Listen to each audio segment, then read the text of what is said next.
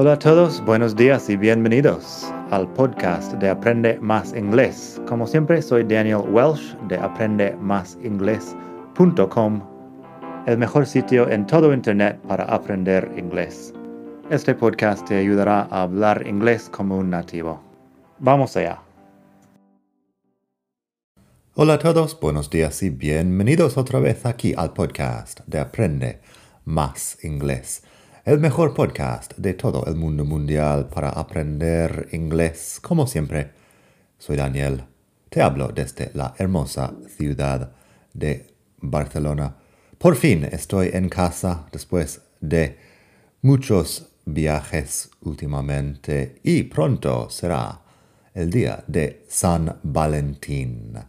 Así que quería hablar un poco del amor hoy. El amor los estados civiles específicamente, porque hay mucho que decir en inglés sobre, bueno, todos los temas que podemos hablar en español. Tenemos vocabulario en inglés también. Así que hoy estados civiles, un poco sobre el género, porque eso ah, siempre aparece cuando hablamos de hombres y mujeres. Y bueno, vamos a aprender a hablar de nuestro estado civil. Primero, pásate por la web aprendemasingles.com y apúntate a mis lecciones por correo electrónico que mando un par de veces por semana. Ofertas, noticias, artículos nuevos, aviso cuando tengo un nuevo video en YouTube, etc. Así que aprendemasingles.com. El artículo que voy a estar leyendo hoy es, tiene su propio enlace en aprendemasingles.com barra amor. aprendemasingles.com barra amor. Así que vamos a ver un poco sobre el estado civil. Últimamente mi estado civil ha cambiado. Ahora diría I'm married. I'm married es estoy casado o casada. Fíjate que married en inglés no tiene un género, lo dicen tanto hombres como mujeres, married. La mayoría de nuestros, bueno, los adjetivos en inglés, por lo general, no tienen género. Pero Luego veremos que hay sustantivos que sí tienen género y que hay mucho más ah, matices aquí. En todo caso, I'm married, estoy casado o casada. Por lo contrario, I'm single, es estoy soltero o soltera. Single. ¿Podrías tener otro estado civil? Divorced, que es divorciado o divorciada, divorced, uh, separated, que es separado o separada, separated. Podrías decir, I'm in a relationship. Estoy en una relación. I'm in a relationship. Eso no, no es tan específico sobre el estado civil, pero se entiende que probablemente no estás casado si dices I'm in a relationship. Suena un poco más serio que he salido tres veces con alguien. En este caso de salir un poco sin gran uh, compromiso, podrías decir I'm dating someone.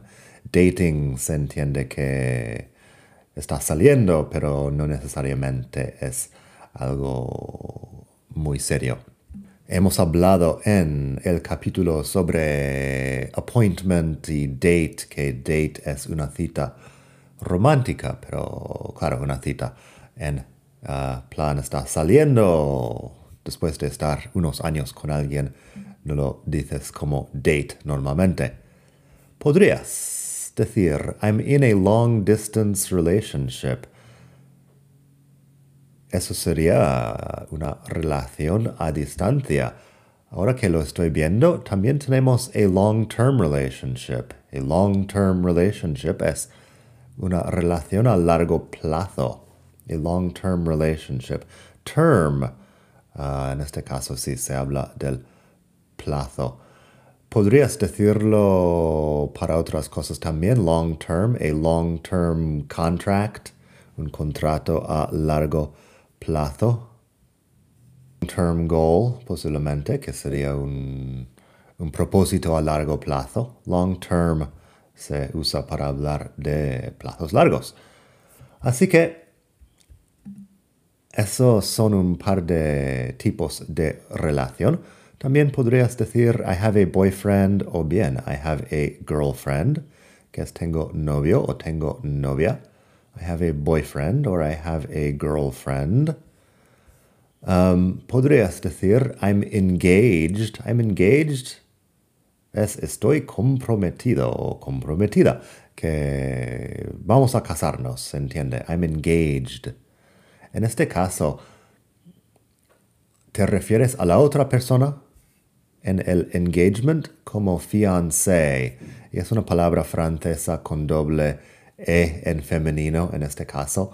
Um, no, me, no me gusta tanto la palabra de fiancé y estas palabras francesas que la persona media no sabe muy bien deletrear me parecen un poco tontas, pero así es la cosa. Fiancé tiene una, un acento escrito porque viene del francés y como dije la versión femenina tiene una doble E al final, también con acento escrito sobre la primera E, pero la pronunciación no cambia para más confusión para todos. Así que, bueno, fiancé, probablemente no vas a tener que escribirlo mucho, pero está en mi web, aprendemasingles.com barra amor, si quieres, um, si quieres ver cómo se escribe. En fin, eso es el fiancé que sería el prometido o la prometida. Volviendo a las uh, palabras para hablar del estado civil, podrías decir it's complicated. Um, si estás en Facebook, hay una opción para estado civil que es it's complicated.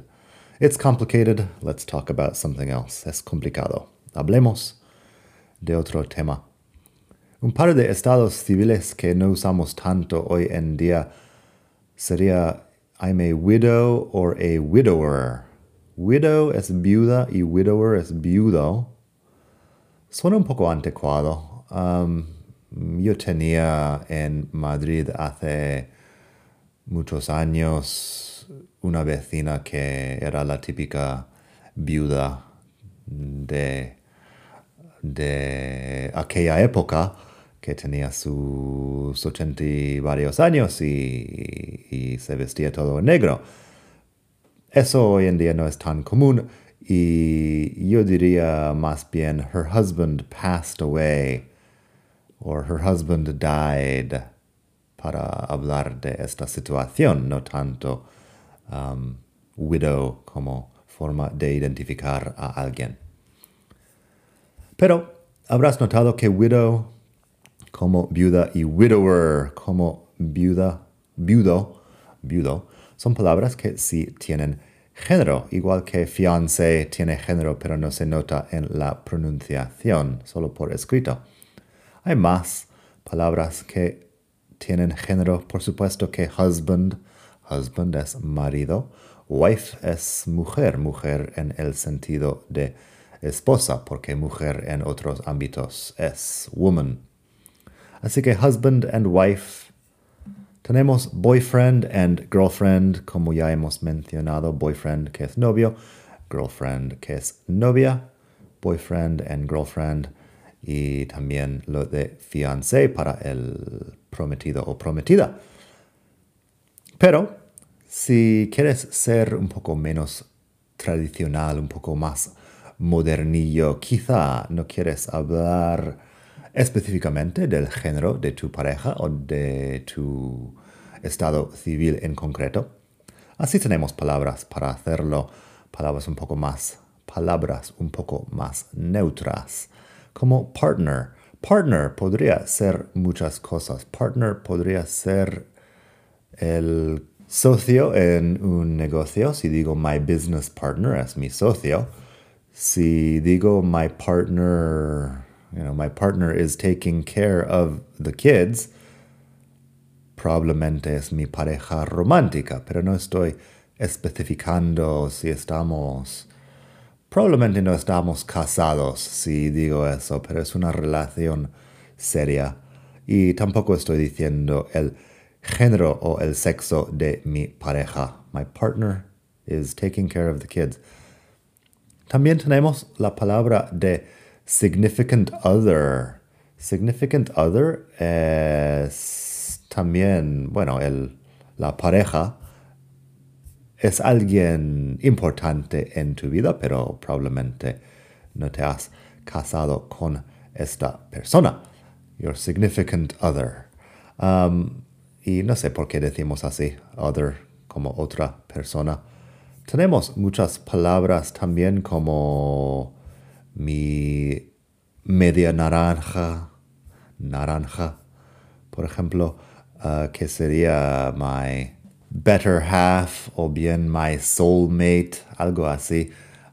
Better half sería mi mejor mitad hablando de la mejor mitad de la pareja, supongo, yo creo que better half se usa más bien uh, para hablar de la mujer en el matrimonio.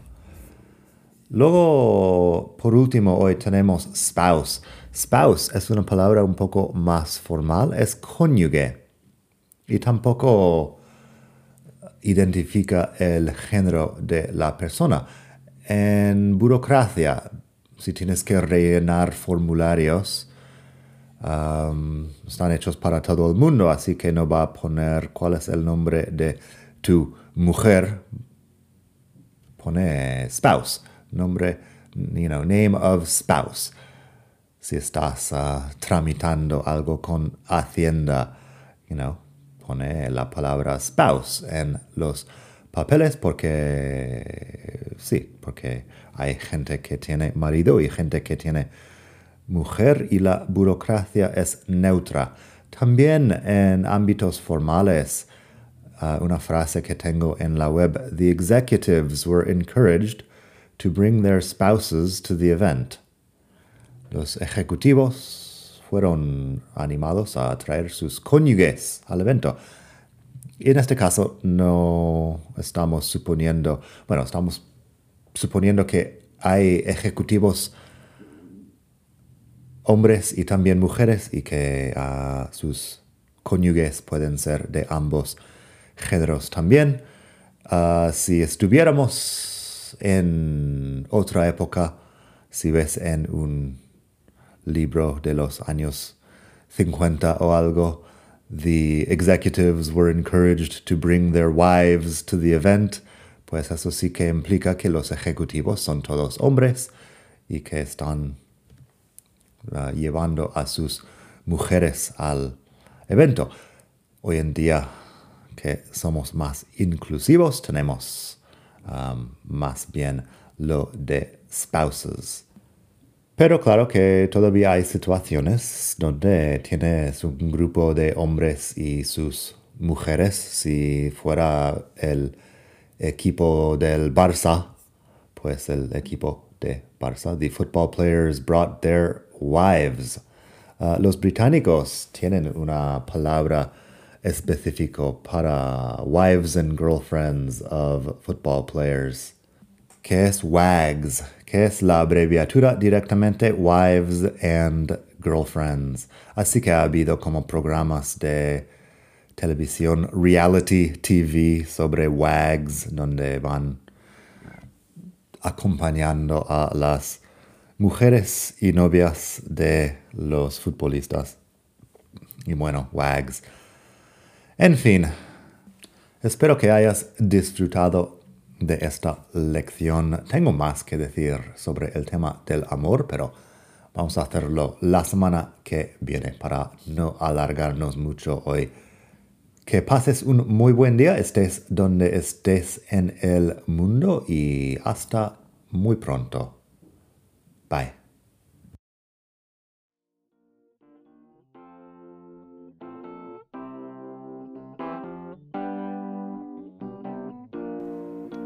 Gracias por escuchar. Como siempre puedes pasar por mi web aprendemasingles.com. Para mucho más tengo vocabulario, expresiones para hablar, phrasal verbs, gramática, pronunciación y mucho más en la web.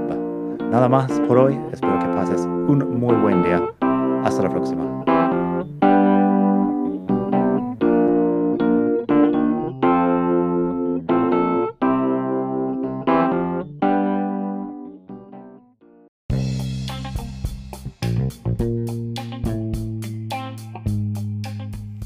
Hola de nuevo. Antes de terminar quería pedirte un pequeño favor. Si te gusta este podcast, puedes suscribirte en Apple Podcasts o bien en Spotify.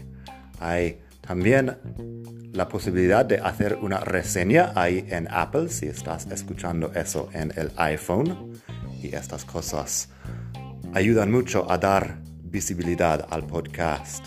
Si quieres ver más sitios donde escuchar, los tienes en madridingles.net barra podcast. Eso te lleva a la página donde ves todas las aplicaciones que puedes usar para escuchar. Y también tengo un canal en YouTube que lo puedes ver en madridingles.net barra YouTube. Eso te llevará directamente al canal donde puedes suscribirte y ver todos los vídeos que hago sobre muchos temas. Nada más por hoy, espero que pases un muy buen día, aprende mucho y hasta la próxima. Bye.